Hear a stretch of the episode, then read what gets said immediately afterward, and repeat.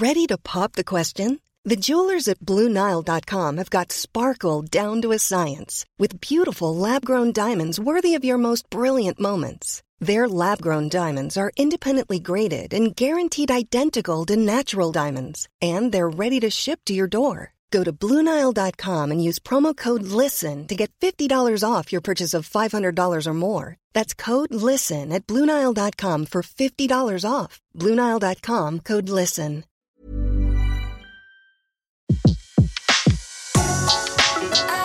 Le meilleur de séances radio est maintenant sur We Love Cinéma.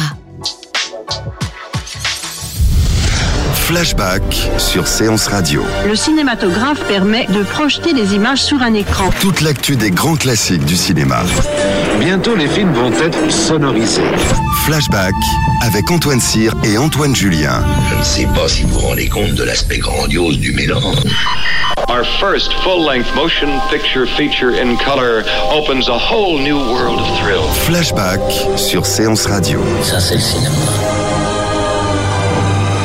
Bienvenue dans Flashback et très bonne année à vous, chers auditeurs, et à vous, mon cher Antoine. Très bonne année, Antoine, et à tous nos auditeurs, bien entendu. Chaque mois, nous allons continuer à vous proposer le meilleur de l'actualité du cinéma classique. Oui, je crois qu'on est le, le seul endroit euh, de France euh, où on donne l'actualité du cinéma classique, et euh, de plus en plus d'auditeurs nous sont fidèles, et c'est une, une très bonne nouvelle. Alors, je voudrais aussi commencer l'année sur une note, évidemment, à la fois un petit peu plus triste et en même temps c'est une personne qui nous a quittés à, à 96 ans après une vie euh, extraordinaire. Évidemment, euh, on ne peut pas ne, pas euh, rendre hommage à Michel Morgan, grande dame du cinéma français, l'une des plus grandes actrices du monde de l'histoire du cinéma, qui nous a quittés euh, à la fin de 2016 euh, et nous, nous reviendrons euh, bien sûr sur son cas pendant cette année 2017.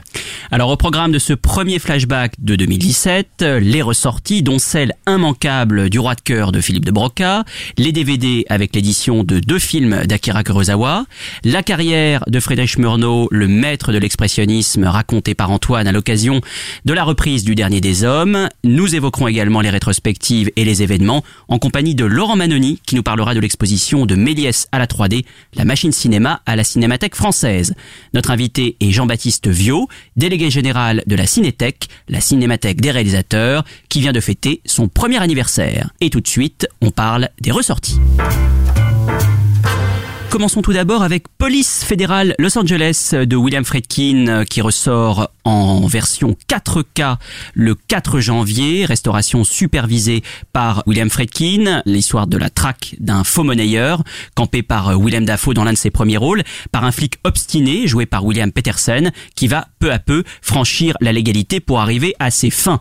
Le film, réalisé en 1985, est resté célèbre pour son impressionnante course-poursuite à Los Angeles qui se devait à l'époque de surpasser celle mythique de French Connection. Rappelons évidemment que William Friedkin avait obtenu plusieurs Oscars pour French Connection et qu'il avait remporté un immense succès quelques années plus tard avec L'Exorciste. Alors Police fédérale Los Angeles ou en anglais, je préfère le titre anglais To Live and Die in LA, est très estampillé années 80 avec sa musique pop et son style emprunt euh, Friedkin a toujours aimé l'ambiguïté et le soufre dont le sommet avait sans doute été atteint quelques années auparavant avec Cruising. Cette fois, il joue sur l'ambivalence des rapports humains au milieu d'une mégalopole Los Angeles donc, qui de ses hangars désaffectés au bois de striptease en passant par les voies ferrées, a rarement été aussi bien incarné à l'écran. Le réalisateur voulait, selon ses dires, dépeindre la ville comme un immense terrain vague gangréné par la violence et le cynisme sous un soleil brûlant. Un film qui servira de modèle à Michael Mann quelques années plus tard pour Hit ou encore Nicholas Winding Refn et son Drive. I'm gonna bag Rick Masters.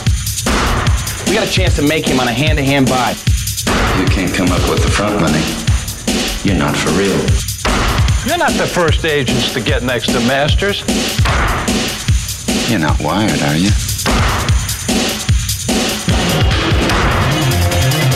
Autre ressortie, celle d'un film un peu plus méconnu d'Arturo Ripstein, réalisé en 1966, Tiempo de Morir, qui ressort le 4 janvier, l'histoire d'un homme qui, après avoir passé 18 ans en prison, revient dans son village natal, mais les fils de l'homme qu'il avait assassiné sont bien décidés à venger leur père.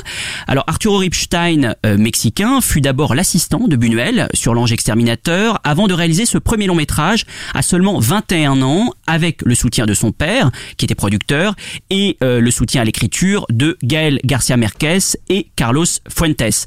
Grâce d'ailleurs à l'écriture et au style de ces deux écrivains, Ripstein réalise un western assez atypique qui reprend les codes du genre mais qui joue beaucoup beaucoup sur les temps morts, distillant une atmosphère étouffante euh, très bien rendu à l'écran.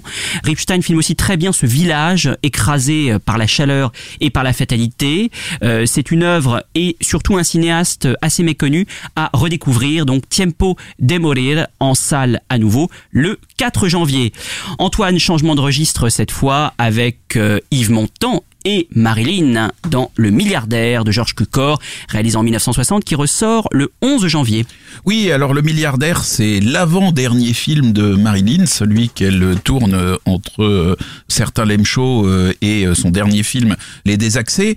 Alors, soyons clairs, si vous êtes passionné de, de Marilyn, il y a quand même beaucoup de gens qui le sont, c'est évidemment un film incontournable. Et si vous êtes passionné d'Yves Montand, et il y a évidemment beaucoup de gens qui le sont, Euh, c'est également un film euh, euh, incontournable parce que c'est quand même très amusant de voir notre Ivo Livy national qui a été érigé ainsi au rang de, de star hollywoodienne après que quand même pas mal d'acteurs de, de, premier plan d'Hollywood aient refusé le rôle parce que ils n'avaient pas très envie de tourner avec Marilyn Monroe parce qu'il y avait deux choses qui leur faisaient peur. C'était d'une part la gloire de Marilyn et d'autre part le fait qu'elle était quand même tout le temps en retard et que c'était très compliqué de travailler avec elle. Alors franchement, c'est pas le meilleur film de Marilyn, c'est très loin aussi d'être le meilleur film de, de Georges Cukor, mais il y a évidemment euh, quelques euh, morceaux euh, tout à fait mythiques comme My Heart Belongs to Daddy, et donc rien que pour ça évidemment, c'est un film très agréable qu'il faut revoir. Vous savez que le, le titre original du film, c'était Let's Make Love, qui en anglais veut plutôt dire flirtons que faisons l'amour, mais comme ça s'était très bien passé sur le tournage entre Marilyn et Yves Montand, il paraîtrait, oui on, dit de ce film que c'est le film dont euh, Marilyn Monroe et Yves Montand ont pris le titre original, bien sûr, trop au sérieux. En tout cas, à réadmirer évidemment la magnifique Marilyn Monroe dans Le Milliardaire. Enfin, ressorti incontournable de ce mois de janvier, un film très rare et finalement curieusement assez méconnu. C'est Le Roi de cœur de Philippe de Broca, réalisé en 1966, qui ressort en version restaurée le, le 25 janvier. Version restaurée d'ailleurs largement supervisée par Pierre Lhomme, euh, le chef opérateur du film. L'action euh, du Roi de cœur se déroule en 1918 dans un village, Marville, où les Allemands ont dissimulé une charge d'explosifs. Les, les Alliés envoient alors le soldat Plumpik, joué par Alan Bates, afin de trouver la cachette. Il découvre un village habité uniquement par les pensionnaires d'un asile d'aliénés. Alors après plusieurs comédies à succès avec Jean-Paul Belmondo, évidemment L'homme de Rio ou Les tribulations d'un Chinois en Chine, De Broca décide de réaliser une œuvre plus personnelle et audacieuse avec la complicité de son scénariste Daniel Boulanger, euh, s'inspirant de faits s'étant euh, réellement déroulés durant la Seconde Guerre mondiale. Le film fut pourtant incompris à l'époque, mal accueilli par le public et la critique française, au point même que De Broca songea à arrêter la mise en scène. Mais on le comprend mieux, le public de l'époque ne pouvait sans doute pas avoir cette euh, distanciation alors que la Seconde Guerre mondiale était encore dans toutes les têtes. C'est pour ça d'ailleurs que De Broca avait situé son action en 1918 alors qu'on ne fait que penser euh, à 1944-45 quand on voit le film. C'est très frappant. Heureusement, euh, depuis, le film a été réévalué et particulièrement aux États-Unis où c'est devenu un objet de culte, voire même d'étude. King of Arts, c'est le titre anglais. Et d'ailleurs, quand on va sur Internet, quand on se renseigne sur le film, on voit beaucoup plus de bandes annonces et documents américains euh, que français. Et les Américains ont sans doute eu raison, parce que pour moi, c'est c'est c'est tout meilleur film. C'était en tout cas son film préféré et très clairement euh, l'un de ses plus étonnants. Ouais, moi je voudrais juste euh, un petit souvenir personnel. Ce film est passé à la télévision alors que j'avais une quinzaine d'années et ça a été pour moi une révélation absolument extraordinaire. Peut-être aussi quand j'avais vu certains films de Fellini, mais j'avais j'avais jamais vu un spectacle euh, aussi étrange et, et aussi poétique euh, à la à la télévision. Et vraiment, ce film m'avait émerveillé. J'ai aussi le souvenir de, de Daniel Boulanger, euh, le scénariste, qui joue lui-même le colonel allemand dans le film. C'est toujours amusant de voir la, la tête incroyable de, de Boulanger faire des apparitions dans les films qu'il avait écrits. Alors l'un des personnages dans le film dit, j'aime beaucoup cette phrase, j'ai appris que pour aimer le monde, il fallait savoir s'en éloigner. Et c'est une maxime qui colle très bien au film parce que De Broca filme des êtres exclus de la société, euh, qui vont jouer enfin les premiers rôles, échappant à leurs conditions euh, pour s'évader dans un imaginaire poétique. Il y a une folie vraiment contagieuse qui envahit le film, emmenée, je ne l'ai pas encore dit, hein, par une formidable troupe d'acteurs. Alors on peut citer Micheline Prel, on peut citer euh, Jean-Claude Brialy, il y quelques-uns que j'ai plus envie de citer comme Julien Guillaumard, qui est un acteur que j'adore, qui est impayable en évêque, Pierre Brasseur en général le Géranium, ou Michel Serrault. Euh, dont l'interprétation d'ailleurs laissait déjà augurer de celle euh, qu'il fera quelques années plus tard dans La Cage aux Folles. Il, il paraît que François Truffaut surnommait de Broca le poète de la dérision, mais ce qui est beau, c'est que cette dérision est magnifiée par la tendresse qu'il a pour ses personnages, et à l'image de Geneviève Bujol, qui elle joue aussi un rôle majeur et qui interprète dans le film une funambule. De Broca filme sur l'air mélancolique de la musique de Georges Delerue une farandole au-dessus du chaos qui vaincra la guerre par la fantaisie et en ces temps c'est un film à voir absolument un petit chef-d'œuvre donc qui ressort en salle le 25 janvier. La Merlin aime la friture. Oui, évidemment. Ah, bon, bon, je respire. Oh, n'arrêtez pas de respirer pour vivre vieux. Au revoir, monsieur Marcel. Oh, comment au revoir, mais tout le plaisir est pour moi. Vous payez les clients? Oh oui, comme ça, ça ne désemplit pas. Bon, bref, et faisons vite. Où sont les Allemands? Les Allemands? Je me renseigne, mais... Il y a des Allemands ici Bah pourquoi chut Quand on parle à voix haute, personne n'écoute. Ici, pas de mystère. C'est une méthode. Et dites-moi, le Landscape frappe à minuit. Qu'est-ce que ça veut dire Oh, il est bizarre cet éléphant. Et le blocos, où est-il Le blocos, mon Dieu, qu'est-ce que c'est que ça C'est le dépôt de munitions. Oh Les munitions Oh, pas les munitions Pour les munitions Voyez le général Compris. Où est-il Oh, bah écoutez, à cette heure-ci, faites comme tout le monde. Droit devant vous. Hein oh Vous avez vu le roi Le roi Le roi de Le dernier des hommes de Friedrich Murnau ressort en salle le 4 janvier avec une nouvelle musique euh, de Galeshka Moryavov. Euh, dans ce film, Emile Jennings campe le portier vieillissant d'un grand hôtel qui va voir son existence s'effondrer. Alors revoir le dernier des hommes, c'est être d'abord sidéré par sa critique sociale très acerbe, mais surtout subjugué par son incroyable modernité. Je rappelle que le film date de 1924 et son utilisation savante du langage cinématographique, que ce soit la caméra mobile, que l'on a même qualifié de déchaînée, révélant des visions de rêves et de cauchemars de manière subjective ou déformée, le flou de l'objectif traduisant la vieillesse du personnage, ainsi que de surprenants choix narratifs consistant à ne faire figurer aucun intertitre, cas quasi unique dans l'histoire du cinéma muet.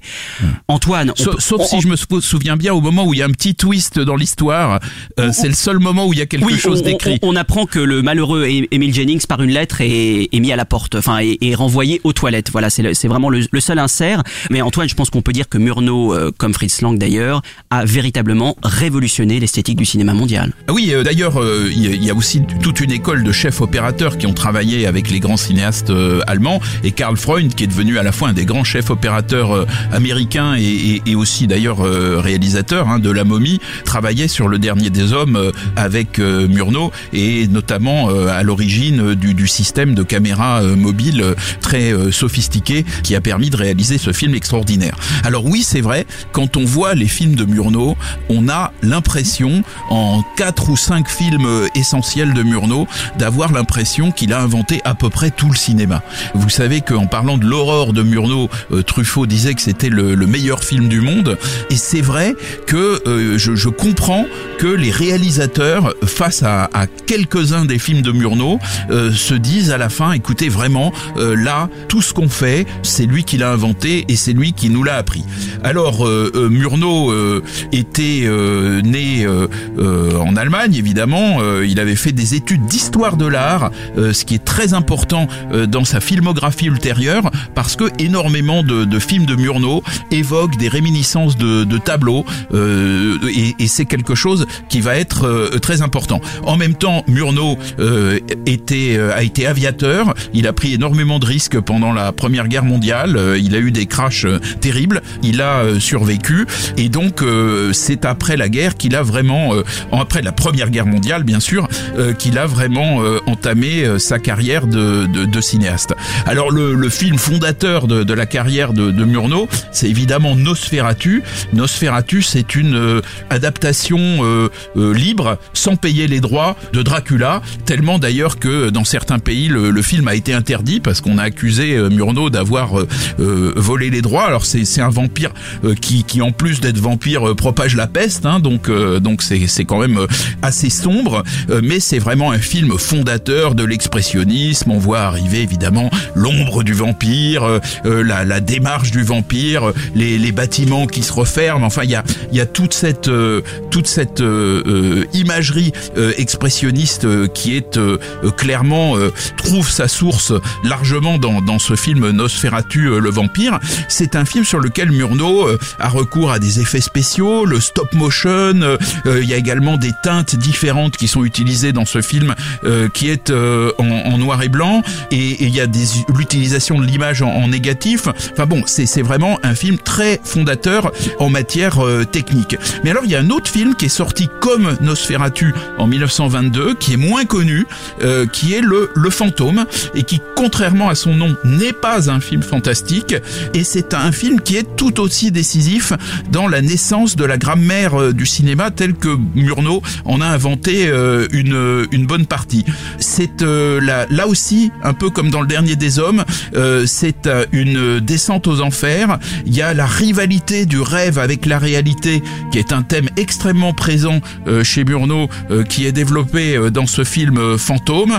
Et puis là aussi, il y a une critique grinçante de la réalité sociale qui vient doubler, je dirais que ce génie cinématographique est doublé d'un génie pénétrant dans la, compréhension des, des, gens et des époques qui est tout à fait important. Alors bien sûr, il y a ensuite en 1924 le, dernier des hommes avec sa, caméra euh, déchaînée, avec euh, des caméras subjectives, une utilisation euh, démente de, des plongées, des, contre-plongées. Déjà les, les quatre ou cinq premières images du film. Le, plan d'ouverture est, plan d'ouverture est absolument est absolument mythique. En 1926, Murnau fait Faust, une légende allemande. Donc vous voyez à chaque fois il va quand même chercher des, des thèmes qui sont solides. Et là vraiment dans ce film on comprend à quel point euh, Murnau fait une espèce de fusion entre le cinéma et la peinture, parce qu'il y a énormément de, de, de, de séquences de, ce film euh, qui euh, évoquent des, des réminiscences de, de tableaux. Euh, c'est tout à fait euh, étonnant. Bon ben voilà, on est en, en 26 et Murnau est considéré comme l'un des trois euh, papes, si je puis dire, du, cinéma allemand, avec Fritz Lang et avec Pabst, ce qui signifie pape d'ailleurs. et ils sont vraiment absolument adulés et ils font que, disons que au milieu des années 20, le pays du cinéma, en tout cas en termes de création, d'invention, c'est vraiment l'Allemagne. Mais le pays où sont les moyens de faire des films, c'est évidemment l'Amérique. Et là, la Fox, qui ne s'appelle pas encore la 20th Century Fox, parce qu'elle n'a pas encore fusionné avec la 20, et qui est dirigée donc par William Fox, est intéressée par euh, Murnau et décide de euh, faire venir euh, Murnau aux, aux États-Unis. C'est particulièrement d'ailleurs le dernier des hommes qui avait impressionné William Fox. Et donc, il fait venir Murnau qui va faire disposer d'un budget illimité pour tourner un film qui s'appelle L'Aurore. Et en effet, L'Aurore est un film absolument magnifique. Alors qu'il va avoir d'ailleurs tous les prix. Hein. Il va avoir trois prix lors de la toute première cérémonie des Oscars. C'est peut-être le, le film dans lequel on a le plus l'impression de vivre un rêve éveillé quand on va au cinéma. Euh, c'est un film sur un, un, gars de la campagne qui est euh, attiré par les lumières de la ville, par toute la gloire et la beauté que lui promettent un amour pour euh, pour une femme de la ville et qui qui et, et donc euh, le, le, le, film est une espèce de, de promenade euh, à travers la culpabilité euh, de ce personnage, avec en permanence un effet de miroir entre le monde de la campagne et le monde corrompu de la ville. C'est tout à fait magnifique. C'est avec des surimpressions. Enfin, c'est un film d'une d'une modernité incroyable, d'une technicité incroyable. Euh, voilà, on se dit que si on avait voulu faire un film en noir et blanc euh, et, et muet euh, aujourd'hui et, et de faire le, film le plus génial du monde, bah on aurait fait euh, l'aurore. C'est tout à fait euh, tout à fait étonnant. Alors du coup, euh, Murnau évidemment se plaît euh, aux États-Unis et il va faire encore des expérimentations et des choses très étonnantes. Et là, il va s'associer avec Robert Flaherty, qui est l'un des plus grands documentaristes euh, de l'histoire, et ils vont partir euh, faire euh, un film en Polynésie qui s'appelle Tabou. Et là, il va se passer des choses très étonnantes pendant ce, tournage, parce que les Maoris vont considérer que Murnau viole les sites sacrés de l'île de Motu Tapu, et notamment parce qu'à un moment, Murnau déplace une pierre euh, pour poser sa caméra, et donc ils vont considérer qu'il y a une malédiction.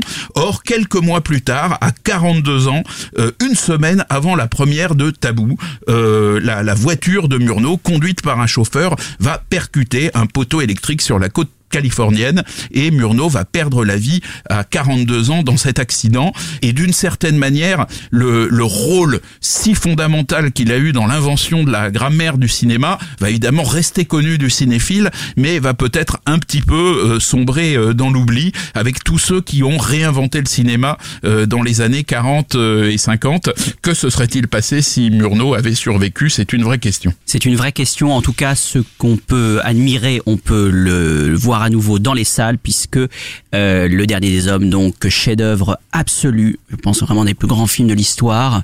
Euh, on n'a pas trop parlé aussi de la prestation d'Emile Jennings, mais euh, Émile Jannings qui sera aussi euh, bien sûr dans l'Ange bleu. Hein, il faut c'est une presta de, de Sternberg, c'est une prestation fondatrice de, de Jannings qui sera plusieurs fois l'exemple de l'homme qui cache une espèce de, de déclin et de descente aux enfers sous l'honorabilité apparente, sous le manteau, hein, de, de, en l'occurrence ici du, chasseur de, l'hôtel. Ce, personnage de, de Jannings, cette euh, honorabilité euh, blessée euh, et déclinante, est vraiment une figure très importante du cinéma allemand. donc à revoir en salle absolument le 4 janvier. Merci beaucoup Antoine. On parle maintenant de la Cinétech avec notre invité Jean-Baptiste Viau.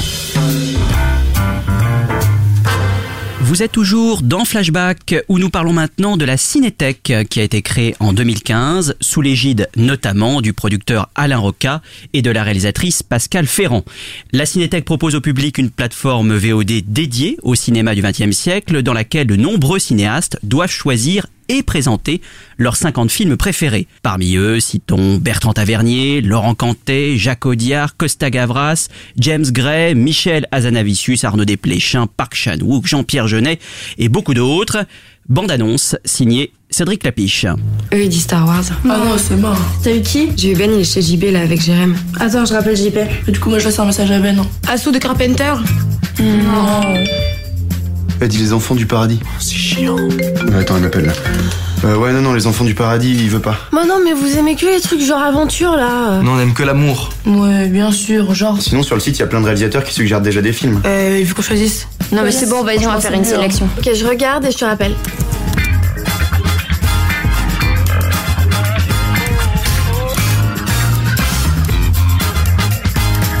Suis avec Steph au téléphone, là. Elle dit de partir sur Agnès Varda. Elle. Regarde la liste de Céline Sciamma, elle a que des bons films dans sa sélection. Ou James Gray. Ah, regarde sa liste à James Gray. J'adore James Gray. Ok, gars, je suis avec Hello au téléphone. Elle, elle dit de partir sur la liste de Jacques Audiard.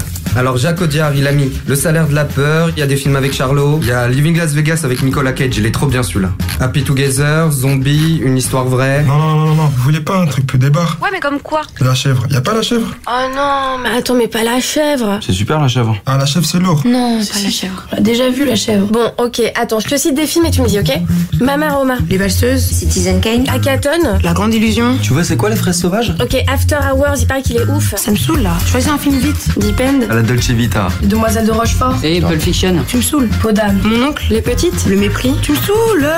Et la haine, vous êtes pas chaud? Euh, attendez, attendez. Lequel? La haine. Non, non. Mais y a rien qui vous plaît, là? Si, si, j'aime bien la haine. Hein. Y a rien qui vous plaît, là. Bon, bah, un film d'Hitchcock alors. Ah bah ouais Hitchcock, ça vous dit? Ouais, moi, je suis ok pour Hitchcock. Ah, moi, Ouais, ouais, ouais, ouais, Hitchcock. Vous êtes gentil, mais lequel? Et il y en a un avec Belmondo, à bout de souffle. Quoi? C'est Hitchcock ça? Qu'est-ce qu'elle a dit? Il a dit Vous êtes vraiment une dégueulasse. Jean-Baptiste Viau, bonjour. Bonjour.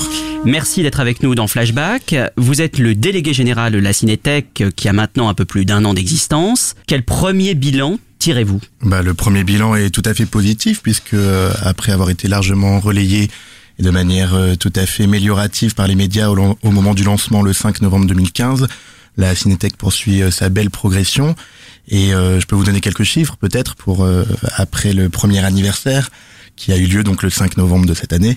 Euh, on est aujourd'hui à 5700 comptes créés, donc 5700 utilisateurs qui utilisent aussi très régulièrement. On est à plus de 5000 visites par semaine. On est autour de 300 actes locatifs euh, par semaine également. Donc euh, par acte locatif, c'est soit euh, une location pour 48 heures ou un acte d'achat définitif, voilà, pour pouvoir télécharger le film sur son ordinateur.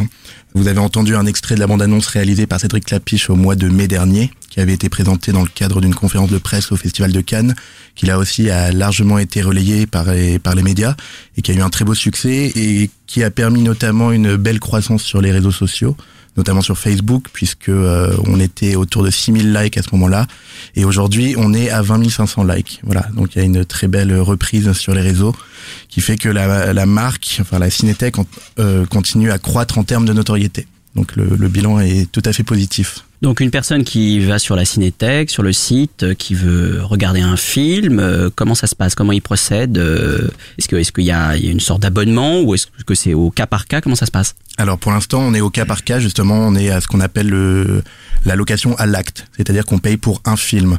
Les tarifs étant 2,99€ en SD, c'est-à-dire en définition normale, ou 3,99€ en HD, en haute définition. Ça, c'est pour la partie location. Et pour la partie achat, c'est 7,99€ en SD et 9,99€ en HD.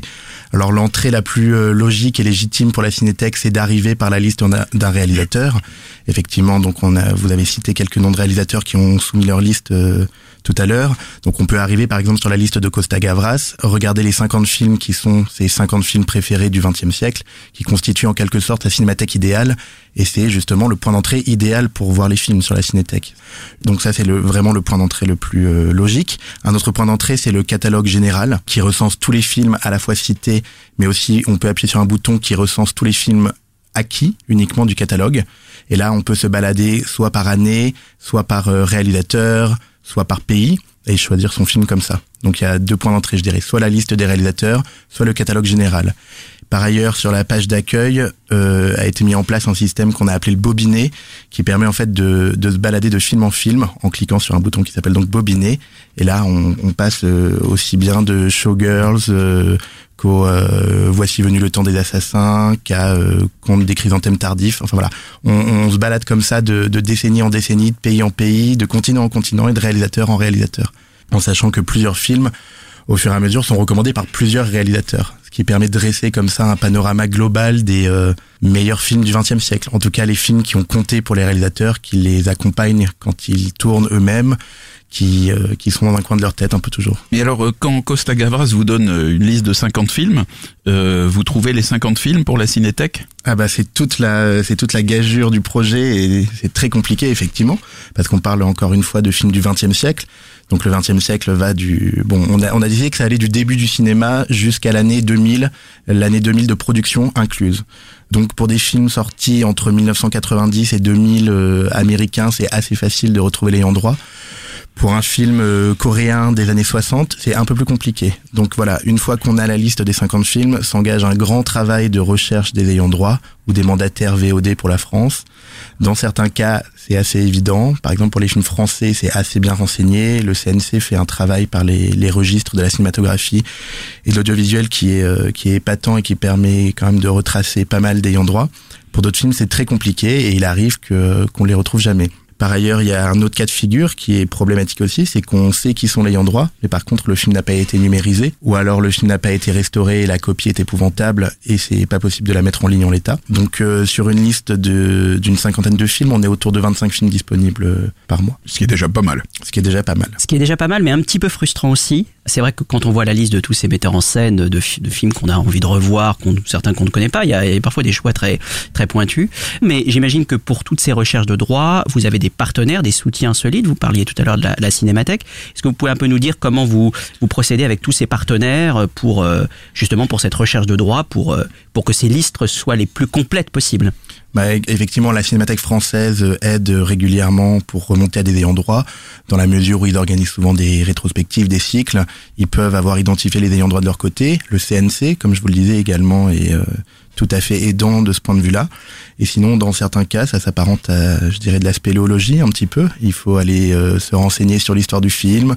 Est-ce qu'il a été montré en France? Est-ce qu'il est sorti en France? Est-ce qu'il a été montré seulement dans un festival?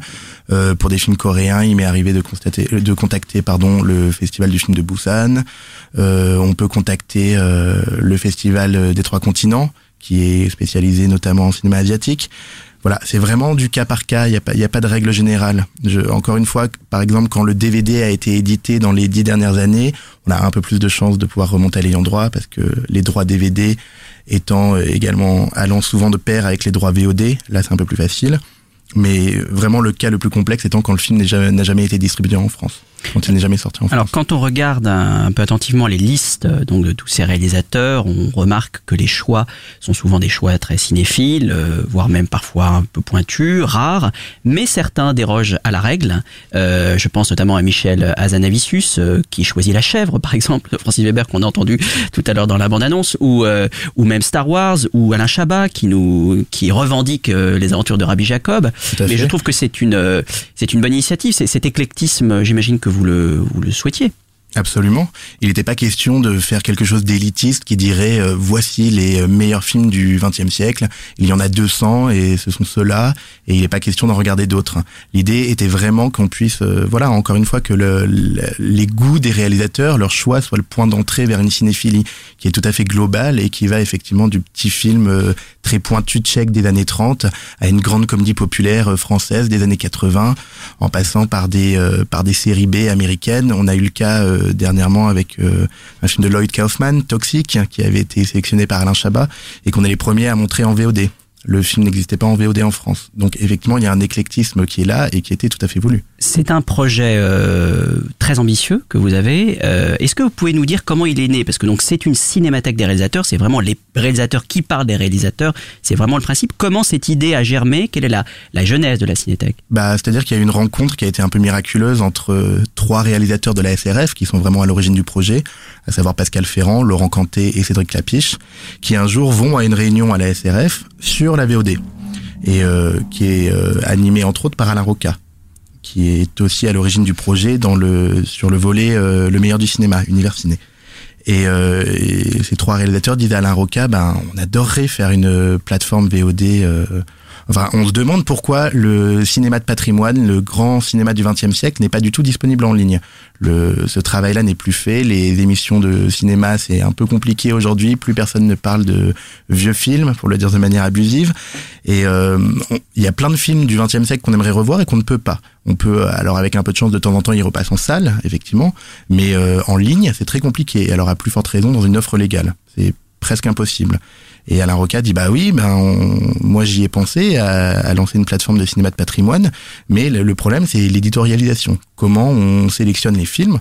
Et les réalisateurs lui ont dit ben c'est nous, on est les mieux placés pour euh, pour le faire. Et donc euh, c'est de cette rencontre qu'est né le projet. Alors, c'est vrai que plusieurs réalisateurs euh, sur la plateforme de la Cinétech euh, nous parlent à travers des bonus euh, des films de leurs films de chevet, de leur cinémathèque idéale. Ils présentent, euh, ils présentent les films, pourquoi ils les aiment, quelles sont quelles sont les qualités. Donc ça, c'est c'est très bien, même si on aimerait que encore plus de cinéastes nous parlent de de, de, de cette cinémathèque idéale. Et puis, euh, vous faites aussi intervenir des archives sur ces films ou sur ces comédiens, sur ces réalisateurs, et notamment une émission évidemment euh, culte des années 80 qui s'appelle Cinéma Cinéma, qu'on prend beaucoup plaisir à revoir d'ailleurs. euh, on se rend compte que c'est c'est une émission qu'on ne pourrait plus faire aujourd'hui qui est qui est vraiment formidable. Euh, cette transmission, elle vient aussi de voilà de cette euh, pédagogie des réalisateurs et aussi des archives. Vous parlez de transmission et de pédagogie, c'est tout à fait le cas.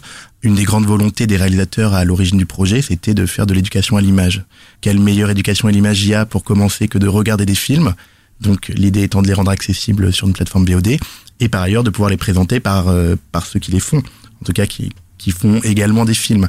Et par ailleurs, ces grandes émissions du, du passé, comme vous disiez, on on peut plus les voir aujourd'hui quasiment. En tout cas, c'est très compliqué. Et grâce à un partenariat avec l'INA, on a pu euh, récupérer euh, plusieurs extraits de ces émissions. Donc vous citiez Cinéma Cinéma, mais il y a aussi Cinéaste de notre temps, par exemple, et plein d'autres émissions cinéphiliques et qui vont dans le sens de transmission et de euh, et de partage du à la fois du savoir et de goût et de d'un contexte du cinéma et d'histoire du cinéma et tout ça en fait ensemble fait que pouvoir voir des films, plus entendre des réalisateurs en parler, plus avoir des émissions du passé qui, qui replacent tout ça dans son contexte, ben ça, c'est un formidable outil de transmission également. Lors du lancement de la Cinétech, euh, Jean-Pierre Jeunet euh, déplorait le fait qu'il s'était retrouvé un jour devant des étudiants de cinéma à Rome et que très peu avaient vu la Dolce Vita. Est-ce que, on parlait de transmission de pédagogie, mais est-ce que la mission première de la Cinétech, n'est pas justement la transmission aux plus jeunes? C'est d'ailleurs un peu euh, l'état d'esprit de la bande-annonce de Clapiche qu'on a entendu tout à l'heure. Tout à fait, vraiment. L'idée étant que, pareil, encore une fois, qu'on ne reste pas sur une région parisienne, par exemple. Le site est accessible partout en France, donc ça peut aller toucher des gens qui ont du mal à accéder, par exemple, à, à du cinéma de patrimoine, car le, le, travail de diffusion du cinéma de patrimoine en province n'est pas forcément si évident que ça. Il y a plein de choses qui sont faites, évidemment, mais c'est pas toujours évident qu'on quand on habite dans des petites villes, qu'on est loin d'un cinéma qui projette des, des, vieux films classiques.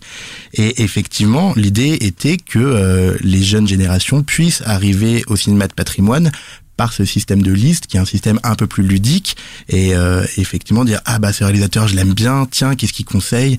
Ah tiens la Dolce Vita je connais pas je vais regarder qu'est-ce que c'est? Ou alors ah bah la Dolce Vita effectivement ça me dit quelque chose qu'est-ce que c'est? Je regarde. Ou alors ah bah la Dolce Vita on m'en parle depuis des années il faut que je le vois donc je le vois effectivement ce, cette notion de transmission aux jeunes générations est très fortement présente. Et la Cinétech va, va évoluer j'imagine. Il y a, il y a, y a d'autres étapes qui vont, qui bah, vont arriver a, prochainement? euh, ouais il y a plusieurs projets en cours. Bah, déjà la première c'est qu'on continue à, à agrandir le catalogue de films disponibles Aujourd'hui, on est à autour de 600 films disponibles sur 1200 cités, donc on est à peu près à la moitié, ce qui est pas mal euh, du tout. Et on est en là actuellement, on est en phase finale de négociation avec la Warner. Donc là, ce sera 120 films qui vont arriver au catalogue de la Cinétech autour de février-mars. Et là, on parle pas de n'importe quel film, on parle de, films de Kubrick, des grands films américains euh, du XXe siècle, du, du Magicien d'Oz qu'on citait tout à l'heure. Donc ça, c'est une euh, première étape et une première bonne nouvelle, ce qui fait que le, catalogue de la Cinétech à fin 2017 sera autour de 800 films à peu près, avec aussi l'arrivée des nouvelles listes de nouveaux réalisateurs. Il y en a une par mois. Par ailleurs, on travaille actuellement, et c'est également en phase finale, avec euh, quatre institutions cinématographiques qui sont la Cinémathèque française, la Cinémathèque de Toulouse, l'INA et l'Obster Film, à une toute nouvelle rubrique qui euh, devrait s'appeler quelque chose comme Trésor invisible. Le titre n'est pas encore définitif, mais qui sera une rubrique où là, ce sera les institutions qui diront regardez ces films, ils sont vraiment rares, ils sont vraiment quasiment inconnus, et nous les avons sélectionnés pour vous. Donc une nouvelle manière de sélectionner en, encore d'autres films du XXe siècle, et qui sont en, pour le coup plus rares et plus invisibles deux autres évolutions, on va dire, euh, techniques, mais qui sont euh, très importantes. La première, c'est euh, l'IPTV, c'est-à-dire que Free nous a donné son accord pour l'ouverture d'une boutique, la Cinétech, sur la Freebox. Ça, ça devrait intervenir à la fin du premier semestre 2016, enfin fin mai, début juin. Et là, ça c'est une très bonne nouvelle parce que la consommation est beaucoup plus importante en exploitation indirecte, c'est-à-dire sur les box, que sur Internet à l'heure actuelle. Et la dernière évolution, et pas des moindres, c'est un, un système par abonnement. Et euh, pour le coup, sur un sur un modèle un peu hybride, on va dire une sorte de mini SVOD, où euh, au lieu d'avoir le catalogue intégral qui serait euh, disponible en illimité tous les mois, ce sera une sélection de 15 films établi par un invité différent tous les mois. Donc un invité, un invité du secteur culturel qui peut être euh, un écrivain, une actrice, un chanteur, euh, un compositeur. Voilà. Et tous les mois, ils sélectionneront 15 films parmi les, le catalogue de films acquis de la Cinétech en disant voici mes 15 films préférés et pourquoi, avec euh, pareil une vidéo ou un texte de présentation. Et pour une somme qui est aujourd'hui le, le prix d'achat d'un film, enfin, le prix de location d'un film, les gens pourront avoir accès à 15 films en illimité. Plein de nouveautés euh, à découvrir donc euh, prochainement euh, dans la Cinétech. Pour aller à la Cinétech, l'adresse, Jean-Baptiste www.lacinetech.com. Voilà, n'hésitez pas, il y a vraiment plein de trésors à revoir ou à découvrir. Merci beaucoup Jean-Baptiste d'avoir été avec nous et nous parlons maintenant des sorties DVD. Dans l'actualité des DVD, deux films réalisés par Akira Kurosawa, Yojimbo, réalisé en 1961, et Sanjuro, réalisé en 1962, édité chez Wildside, qui a entrepris euh, la remasterisation de 17 films du maître japonais, produite par le studio Toho. Euh, Les deux films, Yojimbo et Sanjuro, qui ont le même personnage, un samouraï errant et sans maître, qu'on appelle Ronin, se situent à la fin du 19e siècle, au moment où les seigneurs féodaux ont laissé le pouvoir aux commerçants. Les films sont bien sûr portés par la nonchalance de Toshiro Mifune, l'acteur fétiche du cinéaste avec qui il tourna plus de 15 films, qui a certes de mauvaises manières, le personnage bien sûr, mais qui a aussi des valeurs, ce qui inspirera plus tard Sergio Leone pour euh, Clint Eastwood. Dans Yojimbo, Mifune va surtout se montrer cynique et manipulateur, mais en revanche plus humain et progressiste dans Sanjuro, dans lequel il prend la défense de paysans idéalistes qui veulent lutter contre un pouvoir corrompu, une analogie évidente à la situation du Japon au début des années 60 qui connaissait d'importants mouvements contestataires. Dans les bonus présents dans ces DVD, on mesure à quel point Kurosawa était un perfectionniste, exigeant dans Sanjuro de peindre en noir les camélias rouges afin qu'ils aient plus d'impact à l'image. Rappelons que le film a été tourné en noir et blanc. Et changer même les feuilles de camélia par des feuilles de saki qui étaient soi-disant plus fraîches. En tout cas, c'est ce qu'il prétendait. Le cinéaste pouvait même passer une journée entière sans tourner pour disposer les fleurs, plus de 15 000, comme il le souhaitait. Euh, il y accordait une importance particulière, il faut l'expliquer, car le nom de son héros, Sanjuro, signifie camélia. Le duel final également de Sanjuro, qui demanda plus d'un mois de répétition et qui frappe par sa sécheresse. Un seul plan, un seul coup de sabre et tout est pardonné, si on pourrait dire. Le perfectionnisme de Kurosawa, il est légendaire, mais ce qui frappe aussi, c'est son art de la composition, quasi picturale, la manière même subtile qu'il a de filmer Mifune au milieu du groupe, un groupe rangé alors que lui est un vagabond qui malgré ses, en effet ses, ses- son côté euh, grossier euh, va aller quand même du bon côté. Euh, c'est un personnage euh, qui a profondément marqué le cinéma japonais et même le cinéma mondial. Donc dans deux œuvres du cinéaste euh, japonais Akira Kurosawa a visionné donc dans ces belles éditions euh, DVD une fois de plus chez Wildside largement euh, nourries en bonus. À noter qu'une rétrospective en salle de ces films sera également proposée dans les salles de cinéma à partir du euh, 25 janvier. C'est Carlotta euh, qui propose une dizaine de films, huit films très exactement, euh, dont deux inédits, le plus dignement, réalisé en 44 et un merveilleux dimanche, réalisé en 47, mais aussi des films beaucoup plus célèbres comme La forteresse cachée ou encore Barberousse.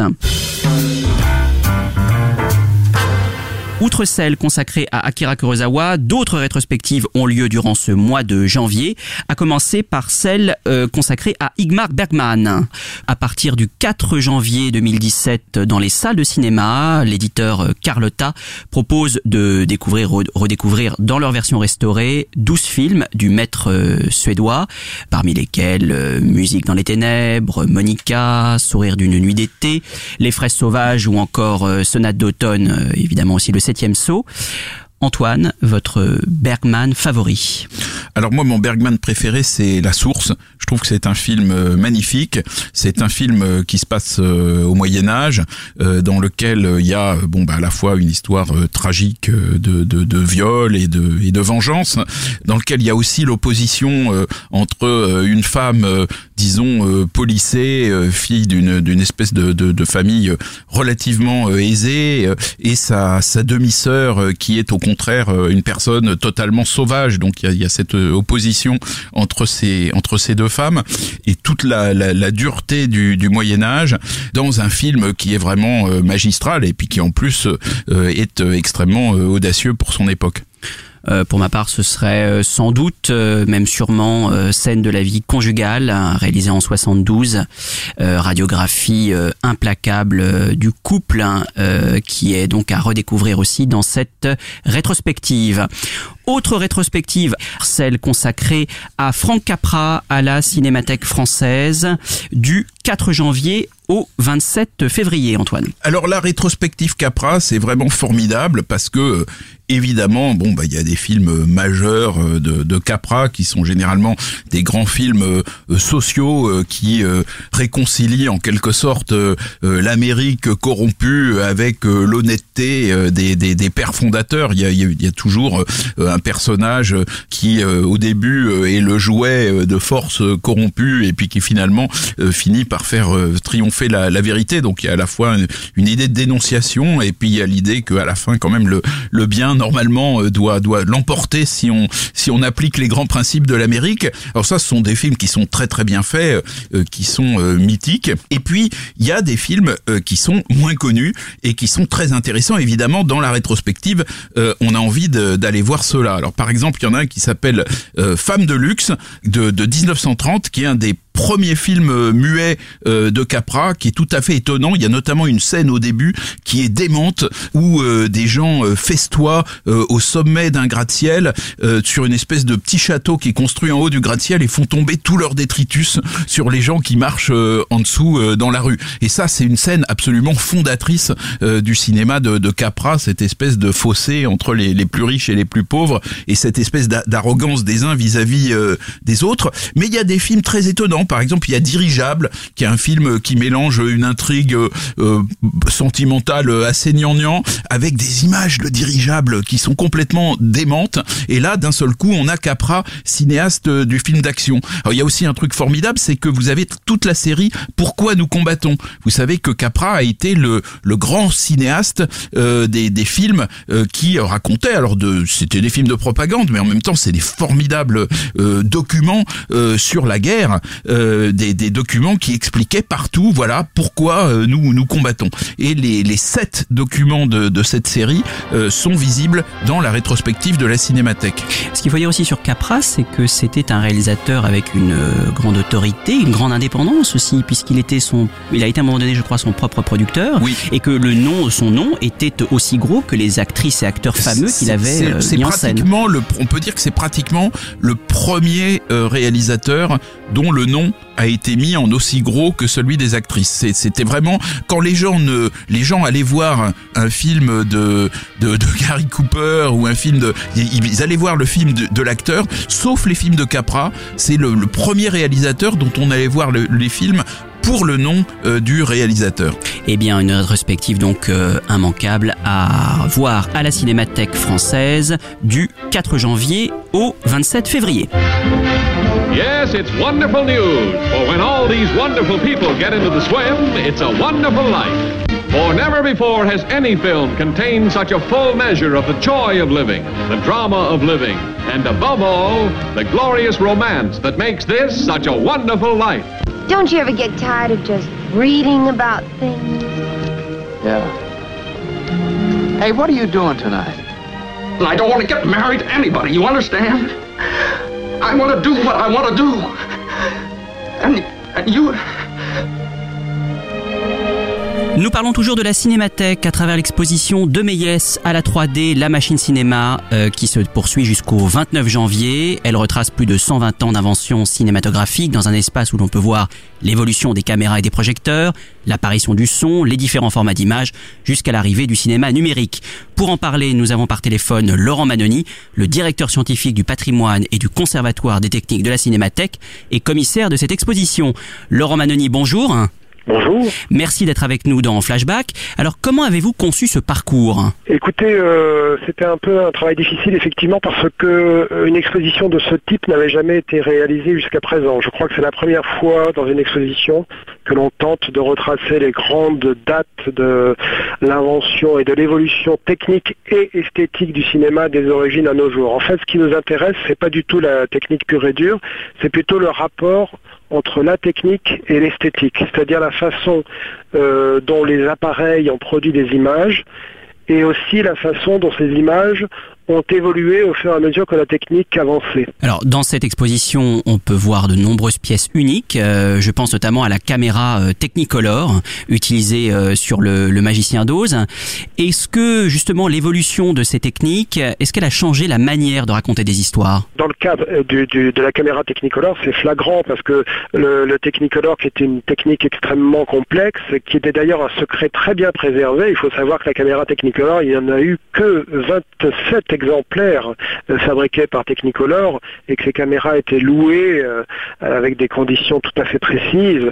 Euh, les secrets de fabrication étaient énormes et en fait ces caméras produisaient des films, permettaient de, réaliser des films avec des couleurs extrêmement particulières qui appartiennent en propre au style Technicolor. Donc là on peut dire que pour le coup qu'une machine a vraiment enfanté des formes et un style tout à fait particulier.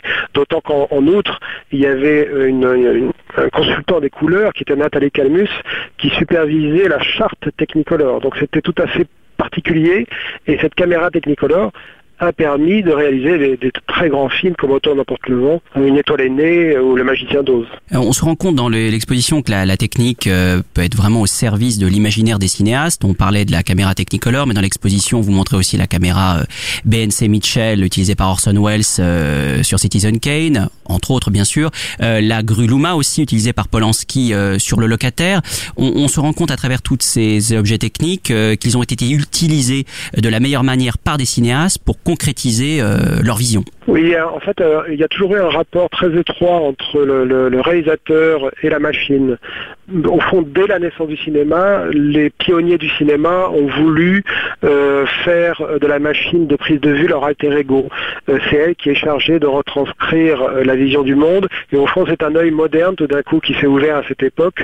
D'où la théorie du ciné-œil de Dziga Vertov notamment, et aussi de l'homme-machine qui revient constamment à travers certains appareils comme le Steadicam, la Luma que vous avez cité, qui permettent vraiment au fond euh, de transformer la machine en œil, voilà, pour capter non seulement le réel, mais aussi pour euh, inventer la fiction.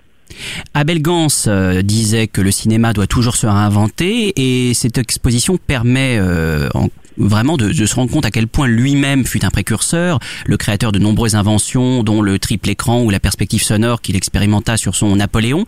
Euh, on parlait du rapport de la machine au réalisateur, mais Abel Gans est l'un des rares cinéastes inventeurs de l'histoire du cinéma. Effectivement, il y a quelques cinéastes euh, qui ont marqué euh, leur empreinte dans l'histoire des techniques. Il y a des cinéastes qui ne connaissent rien à la technique et qui font de très beaux films, mais ils sont toujours assistés d'excellents techniciens. Mais il y a aussi des cinéastes qui ont une vraie vision de la technique. Euh, euh, figure parmi ceux-là. Il est l'auteur de plusieurs brevets de machines extraordinaires. On montre dans l'exposition la caméra qui a permis la, la réalisation de, de- de son fameux Napoléon, mais aussi des lentilles coupées qu'il a euh, lui-même mises au point pour faire des effets spéciaux. Lui, il est allé très très loin dans, ce, dans cette recherche et tous ses films, du reste, sont marqués par une sorte d'inventivité constante, formelle. Oui, des, des mouvements ont même été, euh, je pense, directement identifiés grâce à la technique. hein. Euh, je pense notamment à la nouvelle vague euh, qui euh, qui a marqué de son empreinte grâce à, à des caméras plus légères, euh, à une, de nouvelles pellicules. Euh, euh, ça n'était pas qu'un mouvement de jeunes cinéastes, c'était aussi un mouvement technique. Alors la nouvelle vague, elle est vraiment née d'un certain type de caméras euh, qui sont apparues tout de suite après la Deuxième Guerre mondiale, euh, qui ont été notamment lancées par euh, Éclair et par André Coutan. Et c'était des caméras légères qu'on pouvait porter sur l'épaule, mais des caméras électriques aussi que l'on pouvait vraiment euh, utiliser dans la rue. Et la nouvelle vague s'en est emparée tout de suite et a adoré au fond la mobilité, la légèreté de ces machines. Le seul problème de ces machines, qui étaient par ailleurs très très réussies au point de vue technique, c'est qu'elles étaient très bruyantes. Si vous aujourd'hui vous regardez à bout de souffle, vous verrez d'une part que euh, Raoul Coutard, le directeur de la photographie, qui est malheureusement décédé il y a quelques semaines, qui est un génie de la prise de vue, vous verrez qu'il réalise des plans séquences euh, absolument virtuoses, euh, qu'il porte la caméra sur l'épaule, qu'il il fait vraiment un travail mais magnifique. Mais vous, entendrez par ailleurs, le film a été entièrement tourneur muet, qu'il a été entièrement post-synchronisé. Pourquoi? Parce que la caméra en question, qui était le, le Caméflex que nous présentons à l'exposition, il était extrêmement bruyant. Donc Godard, Jean-Luc Godard, le réalisateur, a préféré tourner en muet, ce qui est quand même assez étonnant pour euh, euh, parce qu'on s'attend de la nouvelle vague aussi, qui est une vraie euh, recherche du son synchrone. Et là, non, ils ont été stoppés par ça, par ce problème technique, mais que Godard a, a a contourné d'une façon euh, géniale en créant un son post-synchrone tout à fait révolutionnaire. Alors le cinéma est un art bien sûr, euh, avec Godard euh, pleinement, mais aussi une industrie euh, avec une chaîne de production lourde et coûteuse. Et justement l'exposition ne contribue-t-elle pas à illustrer cette réalité que, la cinéphilie ne prend pas toujours en compte? Effectivement, comme euh, l'a dit Malraux, le cinéma est une industrie, mais je dirais plutôt que le, cinéma est un art hautement technique. Et à mon avis, ça c'est une chose euh, dont on n'a pas eu vraiment euh, conscience jusqu'à présent, euh, notamment euh, euh, dans les universités, etc. euh, parce que euh, c'est un art qui dépend entièrement de la machine, euh, qu'elle soit mécanique ou numérique aujourd'hui. Euh, un écrivain peut écrire son roman avec un stylo plume ou un bic, ça n'a pas d'importance au fond. Mais un euh, selon les moyens qu'il va utiliser, va réaliser un film qui sera tout à fait différent s'il le tourne en Super 8 ou en, 60, en, en 70 mm, en couleur ou en noir et blanc, en relief, etc. Euh, donc le cinéma, la part technique du cinéma a été, à, notre avis, injustement oubliée jusqu'à présent. Et dans cette exposition, nous avons voulu euh, la remettre à l'honneur pour bien montrer qu'au fond de, lumière jusqu'au numérique, eh bien le cinéma évolue avant tout grâce à cette part technique qui est vraiment essentielle de comprendre. Le numérique justement, euh, d'ailleurs à la fin de, cette exposition, on peut visionner un court métrage d'animation en réalité virtuelle euh, qui s'appelle Kinoscope, qui immerge le spectateur dans un voyage à travers l'histoire du cinéma. Euh, la réalité virtuelle, est-ce que c'est l'avenir du cinéma selon vous? Alors c'est très intéressant dans une question. Nous avons reçu à la Cinémathèque récemment Douglas Trumbull, qui était le réalisateur des effets spéciaux de 2001, Odyssée de l'espace de Stanley Kubrick. Et lui, euh, alors c'est vraiment le grand génie des effets spéciaux, lui considère que l'avenir du cinéma sera immersif. C'est-à-dire que vous pourrez euh, assister à un cinéma euh, extrêmement sensoriel où tous vos sens seront sollicités. Mais il considère que l'avenir ne sera pas au casque virtuel qui effectivement euh, emprisonne le spectateur. C'est un plaisir solitaire, c'est un plaisir à notre avis totalement euh, euh, qui revient, qui fait revenir le spectateur à l'origine du cinéma, c'est-à-dire au kinétoscope Edison, où il fallait se pencher sur une lucarne pour voir des images. Et selon Douglas Trumbull, c'est pas du tout cette voie-là qui, qui va permettre au cinéma d'avancer, c'est plutôt la voie de la, salle euh, de cinéma avec un, écran gigantesque, avec des, euh, euh, des sièges mobiles montés sur les reins, avec des effets odorama, avec toutes sortes de choses qui permettent au spectateur d'être totalement immergé dans l'image. Voilà, le cinéma en permanence en mouvement et on s'en rend très bien compte dans cette belle exposition euh, donc de Méliès à la 3D, la machine cinéma à la Cinémathèque française euh, qui se poursuit jusqu'au 29 janvier. Merci beaucoup Laurent Manoni d'avoir été avec nous. Merci à vous. Au moment où arrive en salle son dernier film, Le très beau Patterson, qu'une exposition lui est consacrée au cinéma Galerie à Bruxelles jusqu'au 12 février et qu'une intégrale de son œuvre est proposée à la Filmothèque Quartier Latin à Paris, sort en librairie un essai sur Jim Jarmusch, Jim Jarmusch, une autre allure, écrit par Philippe Azouri et publié chez Capricci. Alors c'est une approche assez personnelle et même un peu intellectuelle hein, de l'œuvre de Jarmusch. On apprend entre autres qu'il a été très marqué, bien sûr, par l'œuvre des grands maîtres japonais comme Ozu Mizogishi, qu'il rendra hommage d'ailleurs dans son Ghost Dog, montre aussi sa volonté farouche d'indépendance. En effet, Jarmusch a toujours refusé de tourner pour Hollywood, ce qui donne aussi à l'homme et à ses films un côté parfois un peu snob euh, qui peut agacer, mais il a réalisé une filmographie euh, assez accomplie, évidemment inégale aussi, d'où émergent quelques bijoux, dont Don Bailo, l'un de ses meilleurs films, réalisé en 1985, l'évasion folklorique de trois prisonniers campés par Tom Waits, John Lurie et l'irrésistible Roberto Benigni. Jack, Jack. Jack, Jack, Jack. Why you, do you leave me alone? There is a very good, very good rabbit. I know very good way to cook it. My, my mother teached me. My mother is Olina, the name of my mother. With rosemarino, rosemarino, olive oil, garlic, and other secrets of the Isolina. Flashback sur Séance Radio. Le cinématographe permet de projeter les images sur un écran. Toute l'actu des grands classiques du cinéma. Bientôt, les films vont être sonorisés. Flashback avec Antoine Cyr et Antoine Julien. Je ne sais pas si vous vous rendez compte de l'aspect grandiose du mélange. C'est la fin de cette émission. Merci beaucoup de l'avoir suivi. Vous pouvez la réécouter en podcast sur séanceradio.com, SoundCloud et iTunes. Nous vous donnons rendez-vous, Antoine, le lundi 6 février pour un nouveau flashback. Au revoir. À très bientôt donc sur Séance Radio. Retrouvez l'ensemble des contenus séances radio proposés par We Love Cinéma sur tous vos agrégateurs de podcasts.